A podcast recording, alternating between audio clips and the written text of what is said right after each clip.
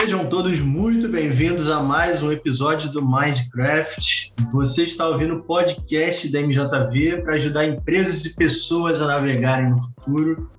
E nesse episódio nós vamos falar quais são as reais possibilidades do design thinking.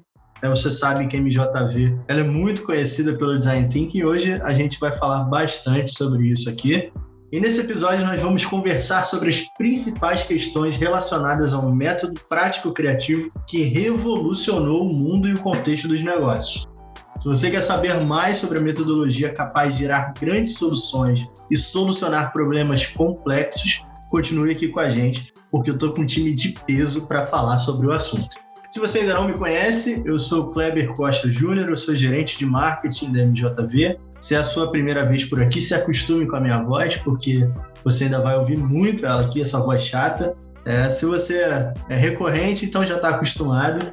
E para completar esse time, para me ajudar nessa missão representando a MJV, Cintia Bravo, ela é Innovation Lead na MJV e eu fiquei sabendo que ela é apaixonada por carnaval e ela está morando em Portugal agora, está na MJV Portugal e eu fiquei sabendo que ela é batuqueira do movimento Bate Mulher. Conta essa história aí, Cintia, seja muito bem-vinda. Olá, pessoal, como estão todos? Pois é, tudo verdade. Amo carnaval, sou carioca, do carnaval de rua do Rio, e quando eu vim para cá eu precisei procurar essa, essa expressão por aqui também. Encontrei o Bac Mulher, que é um movimento de maracatu feminino. E é incrível assim encontrar essa comunidade de brasileiras com a música em comum para partilhar essa experiência aqui do outro lado do oceano. Legal. Bom, para completar nosso time, a nossa convidada né? Ela é nossa cliente da Suzano, Maíra Nise, Strategic Design Lead da Suzano, e fontes confiáveis me disseram que a Maíra é amante da natureza. Ela é praticante do mindfulness e consultora de coloração pessoal, ajudando outras mulheres a explorar e descobrir suas cores. Que interessante, conta essa história pra gente. Seja bem-vinda, Maíra, ao nosso Mindcraft. Oi, gente, obrigada, prazer estar aqui com vocês todos. É isso mesmo, Kleber. Eu, eu considero, né? Eu criei um cargo para mim que eu sou abraça árvore do mundo corporativo. E né, eu trabalho aqui na Suzano hoje, que nosso core aí é toda a floresta. E acho que além né, de, de trabalhar com inovação, os meus processos de, de autoconhecimento, de meditação, me ajudam muito. E eu tento também trazer essas ferramentas para dentro do mundo corporativo, porque eu acho que a gente tem muito a aprender né, com a natureza aí como uma fonte de inspiração para a gente atuar e pensar de formas diferentes. Muito bom. Bom, gente, esse é o nosso time que vai estar conosco aqui nos próximos 40 minutos. Né? A gente pode dizer que o Design Thinking ele, ele mudou a história da MJV. Né? Quando nós trouxemos essa abordagem para o Brasil, a nossa vida nunca mais foi a mesma. E o DT, né, como ele é carinhosamente chamado aqui internamente, ele é um pensamento analítico e criativo, né, uma metodologia com filosofia, dados e liderança. E ela tem como objetivo né, o human centered, né, colocar o usuário no centro, no centro de tudo. Eu queria começar já esse episódio né, pedindo para que vocês contem um pouquinho da experiência de vocês, como foi o primeiro contato com o DT, como que vocês entraram nesse universo de inovação.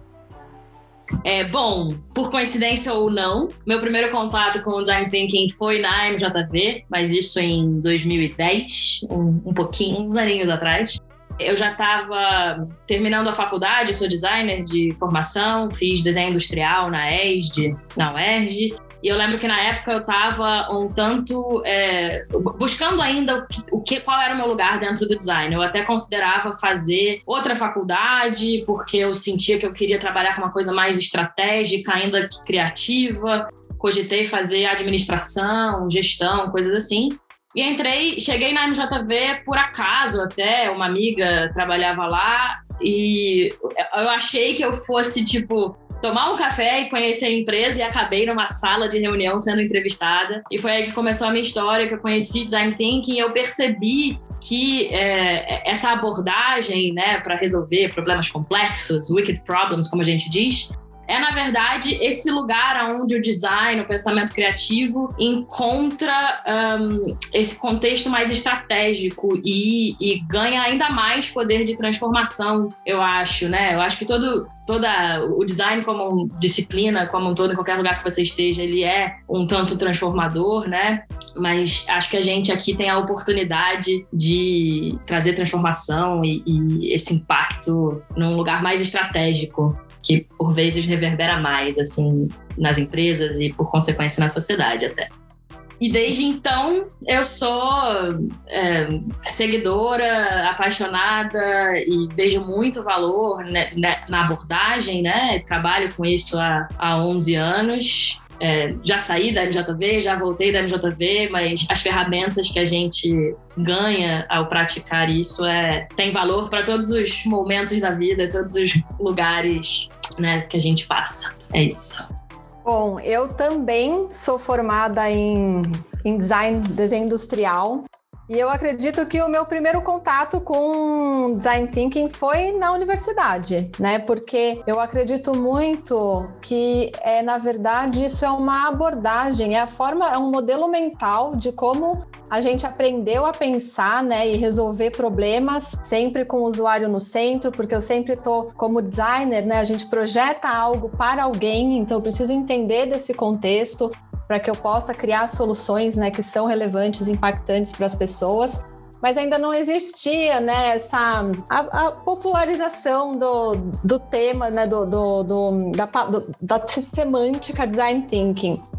Foi muito assim, é uma lógica como a gente aprende a solucionar problemas, né? E eu vejo isso muito como uma uma abordagem que hoje acelera os processos de inovação. E, eu, e foi interessante que, desde a minha formação até aqui, eu acompanhei essa evolução né, do design. É, saindo desse lugar muito estético, funcional, para ocupar um lugar estratégico aí nas empresas, muito por através né, dessa, dessa lente, dessa ótica que a gente utiliza como método para abordar os problemas complexos. E em 2011 eu fiz o meu primeiro curso. Né, eu já, já atuava em. Com a, eu, eu, trabalhava em agências, mas eu fiz o meu primeiro curso de, de Design Thinking, que acho que foi o primeiro curso do Brasil, em, 2000, em 2011. E aí comecei né, a, a entender todo o potencial estratégico que isso pode trazer para os negócios. E eu fiz essa movimentação né, de sair de, um, de agências de criação, onde eu trabalhava, e vim para o mundo corporativo. E aí vi todo um mar de possibilidades e oportunidades para utilizar o design aí como uma abordagem estratégica para solução de problemas através né, da empatia, da colaboração. A gente vê em empresas muito trabalho cilados, né, muitas áreas ciladas, então vi um potencial muito grande de trazer isso para como uma abordagem para acelerar aí os processos de inovação. E é interessante você falou dos silos, né? E quando a gente falava de design, né, era muito restrito anteriormente a um silo, né, específico que eram os designers, né?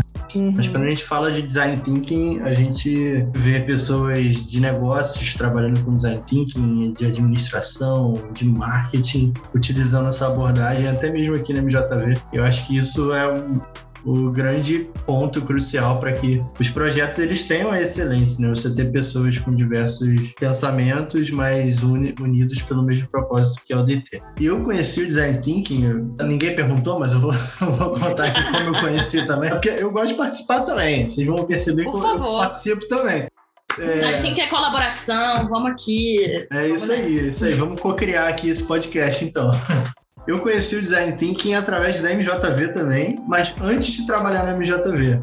Na verdade, eu conheci três anos antes de chegar na MJV. Eu trabalhava numa outra empresa e essa empresa contratou uma consultoria para inovar o modelo de negócio daquela consultoria, né? Para fazer o que a gente, como MJV, faz para os nossos clientes. E aí chegaram lá dois caras, né, para fazer isso. E aí começaram a falar de design thinking e tal. Eles não fizeram um trabalho muito legal não, mas eles falaram bastante dessa abordagem. Aí eu comecei a, a, pesquisar o que, que era o Design Thinking e aí eu encontrei o livro Design Thinking da MJV. É, se você ainda não conhece, é livrodesignThinking.com.br e você pode baixar o nosso, o nosso livro sobre Design Thinking, já tem mais de 100 mil downloads. É um livro bastante confiável aí. E aí eu encontrei esse livro. E aí eu fui ver quem foi que escreveu esse livro. E aí eu vi que existia uma empresa, que era a MJV, que utilizava essa abordagem. E foi assim que eu conheci a MJV e passei a segui-la desde então. E aí, três anos depois, eu, eu recebi um contato para vir trabalhar aqui. Não, não pensei das vezes e vim, vim para a MJV. Eu estou aqui há sete anos, desde 2014. Mas experimentar mesmo o design thinking, eu só vim experimentar na MJV. E assim, falando sobre, sobre o DT, né?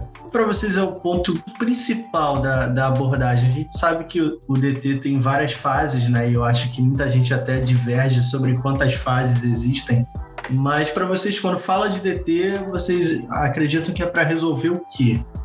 Para mim, assim, um ponto muito importante, eu acho que com certeza para resolver problemas, né? E problemas complexos, porque uhum. traz essa visão sistêmica. Mas eu acho que é um convite, né? Essa abordagem é um convite para que a gente passe mais tempo com o problema, que a gente explore mais esse problema antes de partir para a solução porque eu vejo que existe, né, principalmente nesse mundo acelerado, que as pessoas têm muita ansiedade por uma solução. Então a gente nem sabe às vezes qual que é o problema que a gente quer resolver e já está partindo para a solução. Então, eu acho que um dos pontos principais é a gente entender e explorar mais esse problema, né? Entender qual é o contexto, entender, trazer inspirações, cenários análogos para a gente é, entender todos os dados né, relacionados a esse problema e que eu acho que depois a solução ela sai, né, claro que de uma forma colaborativa, mas de um outro lugar, né, a partir de, desse entendimento do que, que eu, de qual que é o problema que eu tenho para re, resolver. E eu acho que essa abordagem é um convite justamente para que a gente explore mais o problema antes de sair desenhando solução. Ótimo, concordo, assinei embaixo. É, eu acho. Tem uma máxima, assim, que sempre me vem à cabeça quando a gente fala sobre essa coisa de exploração do problema: é a gente vive numa realidade que informação está disponível para gente, né? Se a gente colocar ali os algoritmos direitinho, a gente consegue o que a gente quer. O difícil é saber qual é a pergunta certa.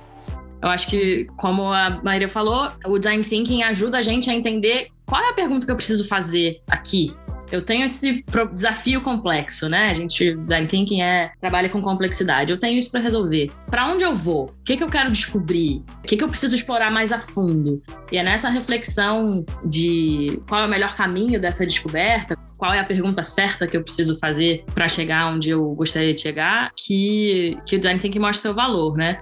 Eu posso ressaltar aqui o clássico diagrama de Venn, né, daquelas dos três círculos sobre que o design thinking propõe, de a gente sempre responder necessidades humanas, né? Olhar para o usuário, olhar para as pessoas envolvidas no contexto daquele problema, é, da gente buscar soluções que são viáveis e da gente sempre olhar também no que, que vai trazer valor para o negócio e é nessa interseção é, desses três pontos que o design thinking trabalha, né? O sweet spot da inovação. Mas eu acho que ponto que a, que a Maíra trouxe, né, de olhar para essa abordagem como uma forma de resolver desafios complexos, de saber qual é a pergunta certa que eu preciso fazer para chegar na solução assertiva que eu, que eu preciso, levando em consideração esses três pontos, é o que ajuda a gente a chegar em soluções que serão com certeza mais bem sucedidas. E se não bem sucedidas, vão ter falhado no momento certo, né? Porque design thinking é aprendizado. Às vezes tem coisas que não precisam ser colocadas no mundo. A gente não precisa lançar todas as ideias que a gente tem.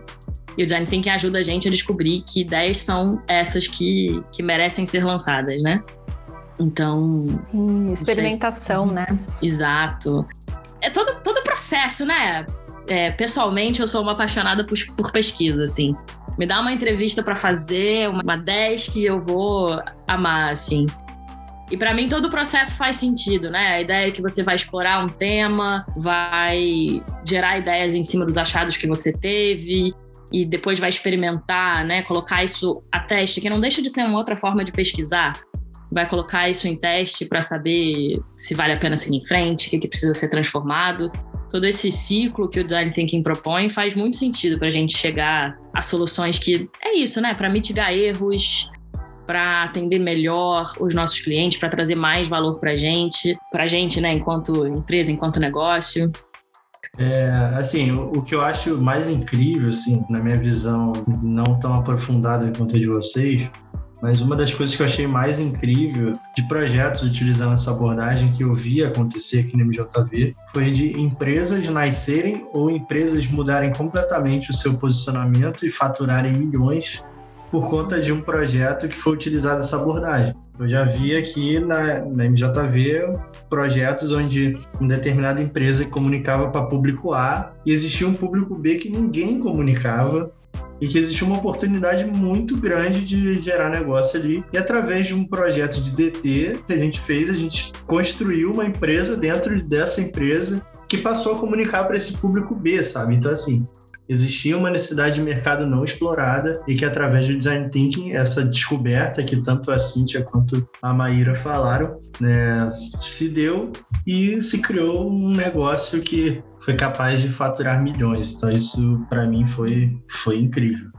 Sim, e até só para complementar, Kleber, eu acho que essa abordagem nos permite a criar né, a, a, mapear oportunidades e criar outros, outras camadas de soluções, né, para a gente sair das soluções que são uhum. óbvias. Uhum. E por isso que a gente precisa dessa, dessa etapa tão importante de imersão, de mapeamento, de, porque é aí que a gente descobre onde estão as oportunidades.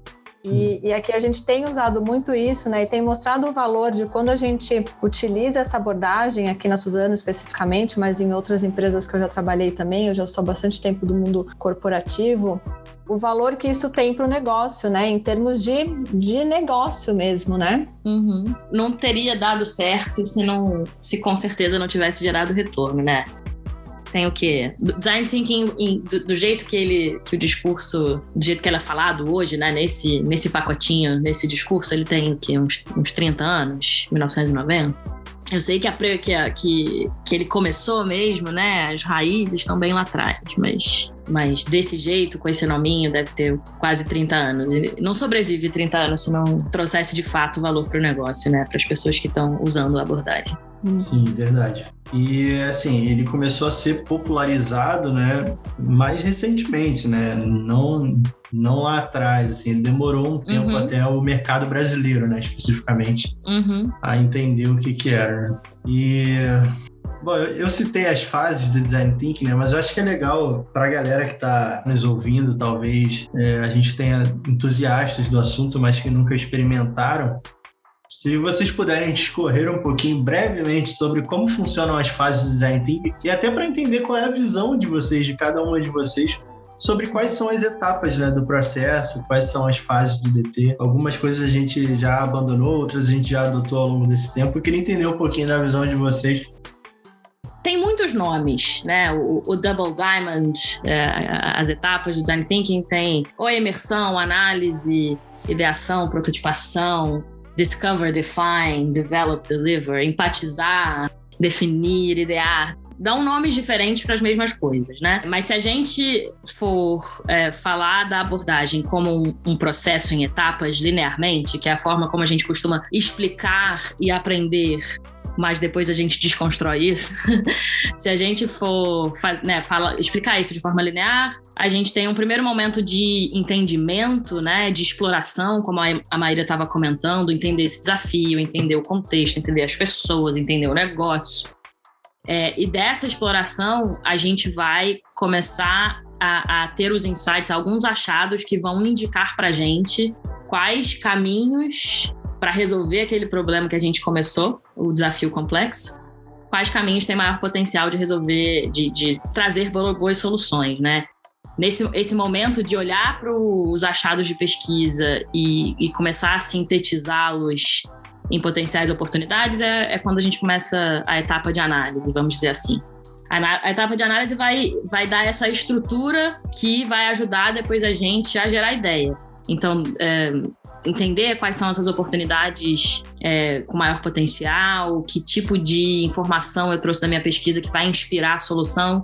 Tudo isso é construído na análise para no momento de ideação a gente é, olhar para tudo isso e ter ferramentas de criatividade para gerar soluções. E aí, quantidade igual a qualidade, né? A gente diz que a gente precisa jogar tudo para fora e depois a gente olha para aquilo com, com um olhar fresco e vê quais são os potenciais das ideias que saíram dali. E depois disso a gente tem, entra no último momento de testar o que a gente gerou de ideia nesse no momento na etapa anterior, né? E esse momento de testagem, ele é iterativo. A gente vai testar uma vez, vai aprender que precisa melhorar uma coisa, vai melhorar, vai testar de novo e, e assim vai é, ciclicamente até a gente chegar num ponto onde aquilo faz sentido ser levado adiante, não necessariamente implementado, talvez pilotado, de uma forma é, de uma forma mais fiel e por aí vai. E o que eu falei sobre a desconstrução é. Tem um, um, livro de design gráfico que eu, que eu gostava muito que chama Making and Breaking the Grid. E o livro falava especificamente sobre, né, ele te ensinava um, a aprender muito bem o grid, assim, a estrutura dos layouts, e depois ele mostrava uns layouts, assim, de design gráfico muito desconstruídos, muito doidos. E a ideia é você aprender, é, né, tomar para si aquela estrutura para saber como desconstruir. E eu acho que o design thinking tem isso, né? Você é importante a gente explicar por etapa, aprender as ferramentas para quando a gente ganhar intimidade com isso, aprender a desconstruir e usar essas ferramentas a nosso favor, dependendo do momento do projeto que a gente se encontra. Porque pensa só, né? A gente, eu digo que a gente não consegue parar de pensar. Eu não vou conseguir estar no momento fazendo uma pesquisa sem ter uma ideinha. Eu vou gerar uma ideia, vai vir aqui uma inspiração. Eu vou acordar um dia e ter uma ideia. É, então, o meu cérebro não vai funcionar em etapas, né?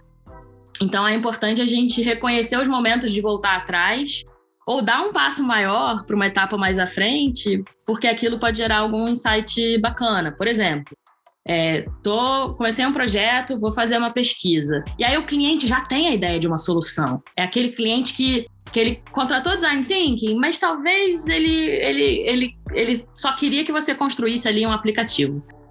E aí, por que não? Por que não fazer desenhar assim, que seja no papel, que seja uma forma bem rudimentar desse aplicativo?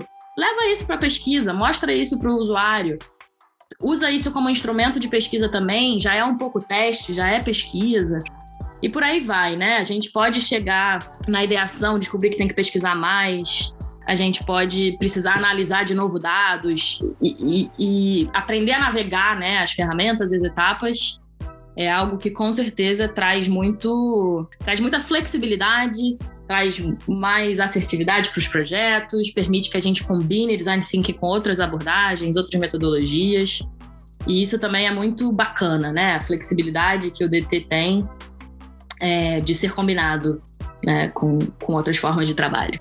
Bom, acho que super concordo também. Não tenho muito a adicionar em termos de, do processo em si, né? Mas eu costumo dizer que também ele não é uma receita de bolo, né? Que a gente vai passar ali pelas etapas e vai sair com, com, com um produto inovador. Não, é muito uma, uma, um modelo mental, né? Até a, a questão do duplo diamante é também esse, esse exercício onde a gente pratica em determinadas etapas um pensamento divergente, né, onde a gente explora, onde a gente amplia a nossa consciência sobre o, o problema, ou né, na parte de ideação também traz o maior número possível de ideias, e momentos onde a gente pratica o pensamento divergente, que a gente precisa fechar para ter algumas definições. E ele é um processo iterativo, né? Então, às vezes, eu chego na prototipagem, eu posso voltar na fase de entendimento, porque eu preciso analisar e entender melhor alguma questão que saiu ali do feedback. É, é, importante né, trazer isso também, porque às vezes a gente tem essa sensação, tipo, design thinking resolve tudo, né, faz milagres, só que não faz, é só um, um, uma forma da gente pensar para acelerar a inovação. E eu acho legal também falar é, que tem os pilares, né, que são importantes aí na condução de todo o processo, que é a empatia, a colaboração e experimentação. Então, empatia, a gente se colocar, tentar se colocar no lugar das pessoas, né? Para entender ali na profundidade quais são as dores, as necessidades, os reais desejos, trabalhar de forma colaborativa, então um time multidisciplinar, porque a gente consegue trazer diferentes pontos de vista, diferentes perspectivas, o que aumenta a nossa capacidade de entendimento sobre aquele problema, né, sobre aquele desafio de forma exponencial e acessando também toda essa inteligência coletiva e a experimentação, que é construir hipótese e testar de forma rápida, que assim eu consigo aprender né, sobre o que a gente está tentando fazer antes da fase de implementação. E a Cintia comentou do aplicativo, eu tenho até um, um case muito interessante é, aqui da Suzano, que a gente recebeu uma demanda para criar um aplicativo né, sobre bem-estar, programas de bem-estar e tal. E aí, é, a gente, né, que tem esse olhar, a gente falou, tá bom, a gente pode criar esse aplicativo, mas tem toda uma um, uma, um, tema de bem-estar que a gente precisa explorar. Se de fato a gente quer construir uma cultura de bem-estar, a gente precisa entender na visão dos colaboradores o que, que é bem-estar. Né? Então, foi um trabalho muito interessante, porque a gente partiu de um, de um, um ponto de partida que era vamos criar um aplicativo para trazer uma dimensão para o projeto muito estratégica, né? uma visão. É, então, a gente explorou outras soluções, porque não adianta só eu ter um aplicativo, né? eu preciso é, trazer soluções aí em outras camadas, né? Não só no indivíduo, mas também olhar para a relação, olhar para todo o sistema, né? Não adianta eu trazer uma solução é, que vai beneficiar o indivíduo, sendo que eu, eu gero né, um sistema aqui que eu acabo gerando um mal-estar. Então eu tenho que olhar para essa dimensão toda do problema. E foi um case bem interessante onde a gente conseguiu partir né, de uma solução que já estava pronta e desconstruir isso e trazer uma outra dimensão é, para esse tema, né, que é muito relevante.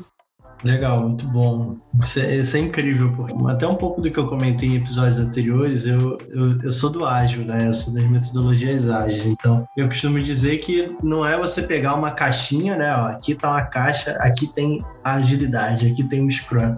Eu acredito que o DT é a mesma coisa. Você não vai pegar uma caixinha, né? Aqui está o DT. Não é por aí, né? Pegando o gancho sobre isso, eu queria falar um pouquinho das ferramentas, né? Porque o DT ele disponibiliza algumas ferramentas, mas não significa que você vai usar todas. Então a gente tem mapas de empatia, cartões de insight, tem a pesquisa Desk, tem shadowing também. Qual é o momento que vocês entendem que vocês precisam utilizar de determinada ferramenta, é, uma determinada ferramenta para inserir no processo? É, eu acho assim, né? Como você falou, a, as ferramentas elas vêm dentro de cada etapa. A gente tem uma série de ferramentas que a gente pode utilizar mas elas vêm para orientar esse processo, né? O mais importante é entender essa lógica, é, que é uma forma diferente da gente trabalhar. E aí sim, a gente tem ali diversas ferramentas que vão suportar a gente dentro de cada etapa. Então, na etapa de entendimento, né, a gente faz observação a campo, a gente faz entrevistas em profundidade, se a gente precisa descobrir mais sobre o, o usuário, o contexto, a gente faz desk. Na etapa de análise, é hora da gente sintetizar. Então, tudo que a gente descobriu, né, por exemplo, sobre os clientes, os perfis de clientes, os diferentes comportamentos, a gente sintetiza isso nas personas, que são uma forma da gente se conectar com os diferentes perfis de usuários que são diferentes da gente, né? Então eu preciso considerar ali aquelas dores, aquelas necessidades que são diferentes das minhas na hora que eu estou projetando uma solução.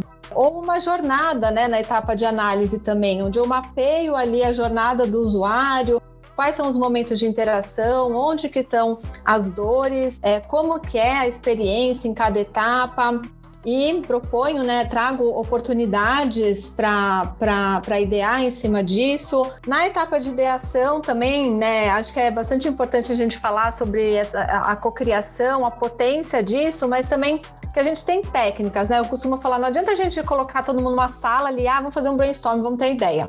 Não é bem assim, né? A gente tem algumas técnicas para fazer que justamente a gente saia ali das ideias óbvias e consiga trazer coisas que são mais disruptivas, né? Mas para isso a gente também precisa trazer um insumo criativo que vem dessa parte da pesquisa. Esse relatório, análise, são insumos criativos para que a gente possa co-criar. E aí depois, né, a prototipagem depende se é um produto, se é um, um serviço. A gente tem algumas formas aí, ferramentas né? De seja de encenação, se for serviço, prototipagem rápida, a matriz de priorização para definir, né, entre as ideias que foram geradas, quais são as mais impactantes do ponto de vista do, de experiência do usuário e complexidade de implementação. Enfim, tem muitas, né? Perfeito. É, acho que a Maíra fez um super resumo aí de várias ferramentas. Os, as pessoas que estão nos ouvindo podem, quem quiser conhecer mais, já vão conseguir aí encontrar várias informações mastigadinhas. Completando, né, o Kleber, você perguntou qual é o momento do projeto ou como que a gente decide que ferramentas usar. Eu fiquei aqui pensando, refletindo. A resposta possível é depende. depende de várias coisas, né? Depende de quanto tempo você tem para fazer esse projeto, como a Maria falou, é um projeto de serviço, é um, é um projeto de produto físico, é um projeto de produto digital. Tenho acesso aos usuários, eu consigo chegar até eles e, e interagir diretamente, eu preciso fazer isso de outra forma. É, é B2C, né? Tem um usuário, tem um cliente final que é uma pessoa física, ou eu vou, ou o cliente para o qual eu estou desenhando uma solução é, é uma empresa todos esses pontos é, mudam a forma como a gente estru consegue estruturar o projeto e as ferramentas que a gente vai usar. Eu não, consigo precisar como, como tomar essa decisão, mas são é, fatores que influenciam nisso, né? Citei aqui alguns. Mas já que eu estou falando, se eu puder comentar assim, acho que a Maíra deu um super panorama das ferramentas e eu posso falar assim, o que eu gosto. Cintia Bravo, vou escolher ressaltar aqui uh, uma ferramenta que eu particularmente uh, acho que traz muita riqueza para o momento de imersão, especificamente, que são, podem ter vários nomes, né? Sondas culturais, cartões de evocação cultural, mas basicamente é fazer alguma atividade criativa com, com, a, com a pessoa com, com quem você está conversando, né, com seu usuário, com, com o stakeholder com quem a gente está interagindo. E acho que nesse momento de pandemia, né, as entrevistas viraram uh, a, a, principal ferramenta de imersão, né? Entrevista, desk, claro, já era muito muito explorada, mas é, agora que a gente a nossa forma primária de interação é através aqui do, dos Zooms, dos meetings e das, das ferramentas de conversa online, é, as entrevistas também tomaram essa forma. Então, trazer algum elemento para esse momento de entrevista, para essa conversa, aonde a pessoa com que a gente está conversando possa criar alguma coisa, explorar um tema que não estava previsto num script de perguntas e respostas, ou até mesmo de evocar uma resposta mais espontânea dessa pessoa, sabe? Uma coisa que está sempre no meu bolso, tem um jogo de tabuleira que chama Dixit, ele é um jogo que tem assim uma coleção de ilustrações lindas e são ilustrações que não tem muitas vezes pé em cabeça, não tem um significado atribuído específico. Se você tiver um deck desses, por exemplo, e numa entrevista você pede para a pessoa escolher, ah, escolhe para mim uma carta que represente, não sei, aí a pergunta aí do seu projeto. E aí a pessoa vai escolher uma carta e vai explicar por que, que isso, por que, que ela escolheu essa carta. E só daí a gente consegue possivelmente tirar um monte de informação que, que pra, talvez nem a pessoa tivesse, tivesse feito essa relação tivesse essa consciência, sabe? Então, eu acho que essa, já que a gente vai fazer pesquisa qualitativa, eu acho que o Design Thinking tem várias dessas ferramentas que permitem de fato a gente acessar esse conhecimento tácito, sabe? Esse, essa coisa mais espontânea que por vezes é tão interessante é, saber que geram insights que é isso, um questionário no, no online não geraria, sabe? É, então só falei pra caramba só porque eu, eu gosto. É, assim, o legal é a galera entender, né, assim como vocês falaram, que não é porque você está numa determinada fase que você tem que usar aquela ferramenta referente àquela fase. Você vai usar se for Sim. pertinente ou não. Só para a galera entender que, assim, a ferramenta, ela é um meio, né, ela não é o fim, né? Exatamente. Exato. É isso aí. Eu gosto sempre de usar até, tipo, se você vai pregar um prego na parede, você pode. Eu no outro dia, eu, eu precisei, eu tô usando essa metáfora porque no outro dia eu precisei pregar um prego aqui na parede e eu me dei conta de que eu não tinha martelo. Vou usar qualquer outra coisa. Eu peguei um alicate e fiquei pregando o prego na parede. Nem foi na parede, estava tampando um buraco do ar-condicionado aqui no quarto que trabalho. Se eu tivesse usado um martelo, é, eu teria acabado muito mais rápido, né? Então a ferramenta ela serve para você potencializar o uso de alguma coisa, né? Ela não é o, o fim, ela é o meio, né? Para você chegar a um determinado É fim. isso. E olha que interessante essa história, Kleber. Jobs to be done, por exemplo, que é uma, uma outra abordagem, um, um framework, ele diz que a gente é, compra coisas, a gente né, assina serviços, a gente contrata um produto para get a job done, para fazer um trabalho, para alcançar um objetivo. E no seu caso, o, o, seu. Foi um sapato que você usou, não é É isso? um alicate. Um Ah, o alicate, isso. sapato era demais. O alicate virou competidor do martelo, por exemplo. verdade, verdade. Quando é que, quando é que em algum, se eu fosse de uma empresa de martelos, eu consideraria um alicate? Talvez, até talvez, mas eu consideraria um alicate um competidor do martelo? Não sei. Mas nesses momentos, né, evocando essas histórias, a gente vai descobrindo esses o que tá assim, né, mais eh, externo a esse espaço mais óbvio da solução. Legal. E é interessante que muitas das vezes a gente une uma metodologia a outra também, né? Isso acontece às vezes, né? Uhum. Não só com o Josh Bidani, mas também com metodologias ágeis, né? A gente já tem vários cases também disso. É, no caso da Maíra, tem alguma outra abordagem que você já usou aliado ao DT? Tem alguma coisa que vem à mente, você tenha utilizado alguma outra abordagem? É, a gente utiliza, inclusive aqui na Suzano, muito conectado com agilidade, né? Legal. Porque a gente está descobrindo aí, desenvolvimento, desenvolvendo e prototipando novas soluções.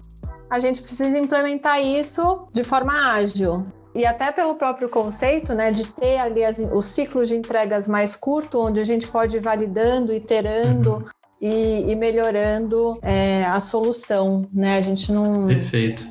Mas eu acho que é isso. Perfeito, legal. É, para fechar aqui, né, eu queria. O papo tá bom, a gente precisa cumprir aqui o nosso time box. Queria saber qual é a visão de vocês no futuro, olhando para frente. Vocês imaginam que, falando agora de inovação no contexto geral, tá? Não muito atrelado ao design thinking. Vocês imaginam que tem alguma outra coisa, alguma outra metodologia, algum outro movimento que já está acenando para o mercado, é, dando sinais de que veio para ficar? Para mim, assim, eu acho que a gente está num. Eu não vejo isso como um novo, mas uma, uma evolução, né?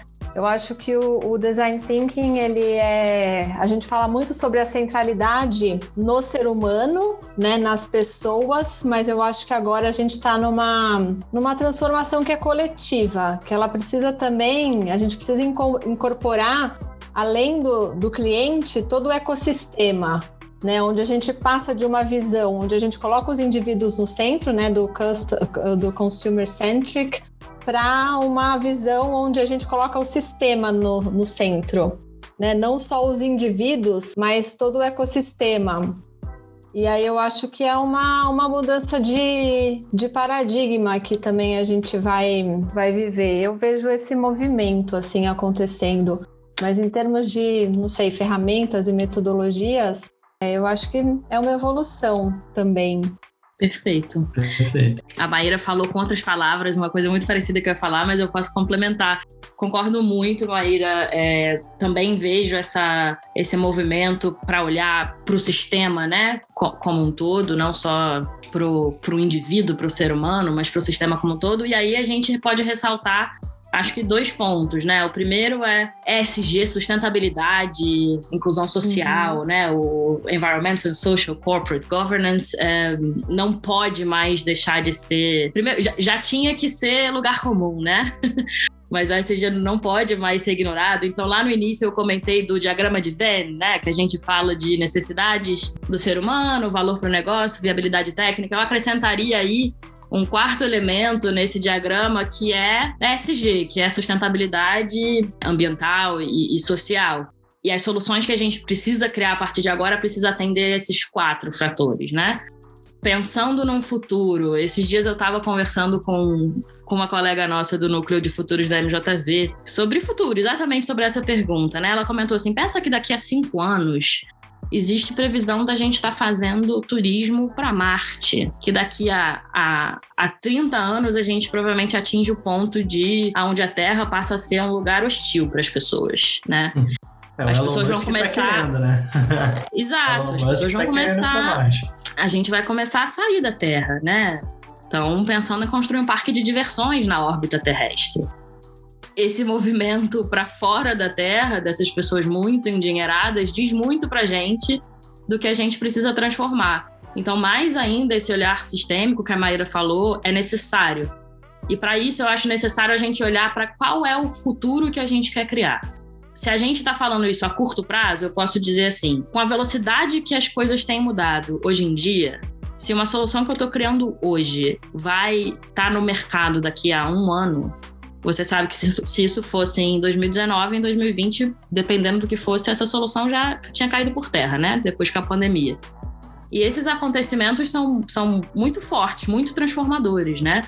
Então a gente precisa olhar para o futuro, para os sinais do que está por vir, para esse contexto e considerar todo esse sistema do ali daquele futuro no que a gente está criando hoje. E mais do que isso, eu acho que a gente precisa olhar para o futuro que a gente quer construir e a partir dessa linha de chegada, a gente fazer o passo para trás e ver o que a gente tem que estar tá fazendo agora para chegar nessa realidade.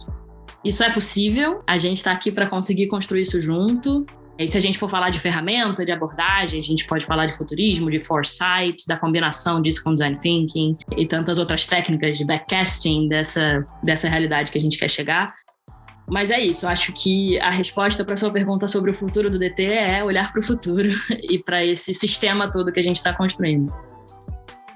Legal, acho que está mais do que respondido. Bom, a gente está caminhando para o fim do nosso papo, né? E antes de encerrar, né, a gente tem o nosso quadro O Momento em Que.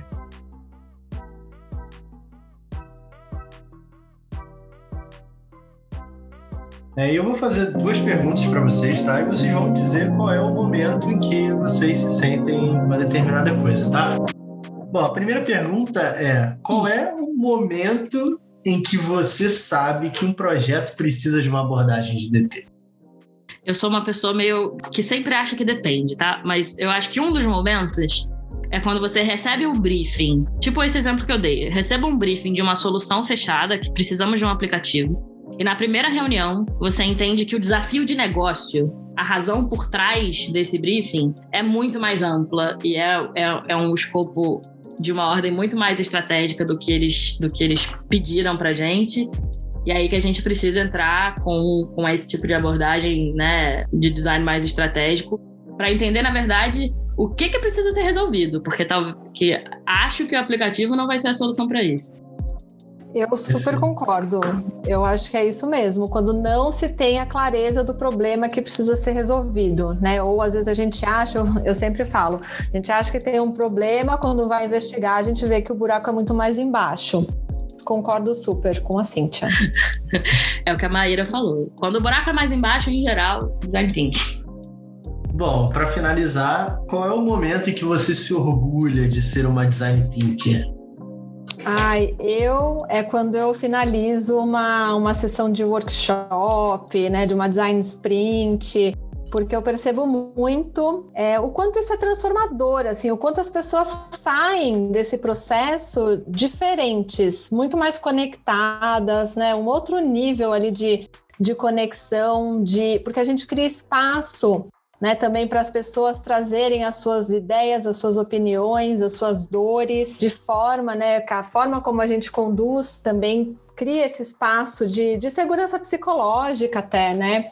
Então, eu para mim é muito gratificante quando as pessoas vêm me agradecer assim no final da sessão, falando que foi incrível, que passou uma experiência muito legal e porque eu acho que que transforma, né? Não só o negócio, mas também eu acho que transforma as pessoas que participam do processo. Fiquei emocionada. é verdade. É, é, muito bonito esse momento. E aí eu vou destacar outro, então, que é muito parecido, é, mas eu acho, eu fico muito feliz se eu tô faz, é isso, eu tô fazendo alguma pesquisa, tô falando com alguma pessoa e essa pessoa me agradece por, por estar ouvindo a ela, né? uhum. né? Tipo, eu nunca tive voz. Obrigada por vir aqui perguntar para mim o, o que que eu penso, né? O que que eu preciso. E, e, isso pode ser assim, um, um, funcionário de uma empresa ou mesmo um, um cliente final, sabe? É, tem muita gente preso no sistema que a gente mesmo construiu, nas, nas hierarquias e não tem esse espaço que a Maíra falou tão, tão bem, né? Esse espaço até psicologicamente seguro, onde elas podem ser vulneráveis, onde elas são convidadas a errar e dizer de fato a verdade delas, né? Isso é, é uma coisa que a gente busca usando essa abordagem e que eu fico muito feliz de ouvir coisas desse gênero. Perfeito. Bom, então é isso. Tá entregue o podcast sobre as possibilidades de design thinking. Eu tenho certeza que você que ficou aqui conosco até o final aprendeu muito com a, com a Maíra e com a Cíntia. Mas quem sabe numa segunda temporada a gente não vem aí com uma, uma fase 2 do DT. Né? Então, se você quiser mandar algum comentário para a gente, mandar algum e-mail, alguma crítica, sugestão, elogio, o e-mail é mindcraft.mjvinnovation.com. É, Sigam-nos nas redes sociais também, arroba MJV Innovation BR no Instagram, MJV Technology Innovation no LinkedIn. E fiquem ligados porque a gente está sempre disponibilizando os episódios por lá quando, quando eles acontecem, tá? Para você ficar ligado toda vez que tiver episódio novo. Queria agradecer demais a presença da Cintia, nossa querida Zin. Obrigado Obrigada por ter participado. Diretamente de Portugal, da MJV Portugal aqui conosco. Foi um prazer.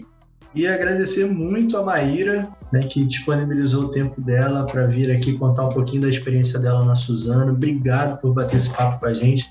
Agradeço demais a sua presença, tenho certeza que foi muito proveitoso para os nossos ouvintes. Obrigado, Maíra. Imagina, obrigada a vocês pelo convite e por toda a parceria aí nos projetos também. Perfeito.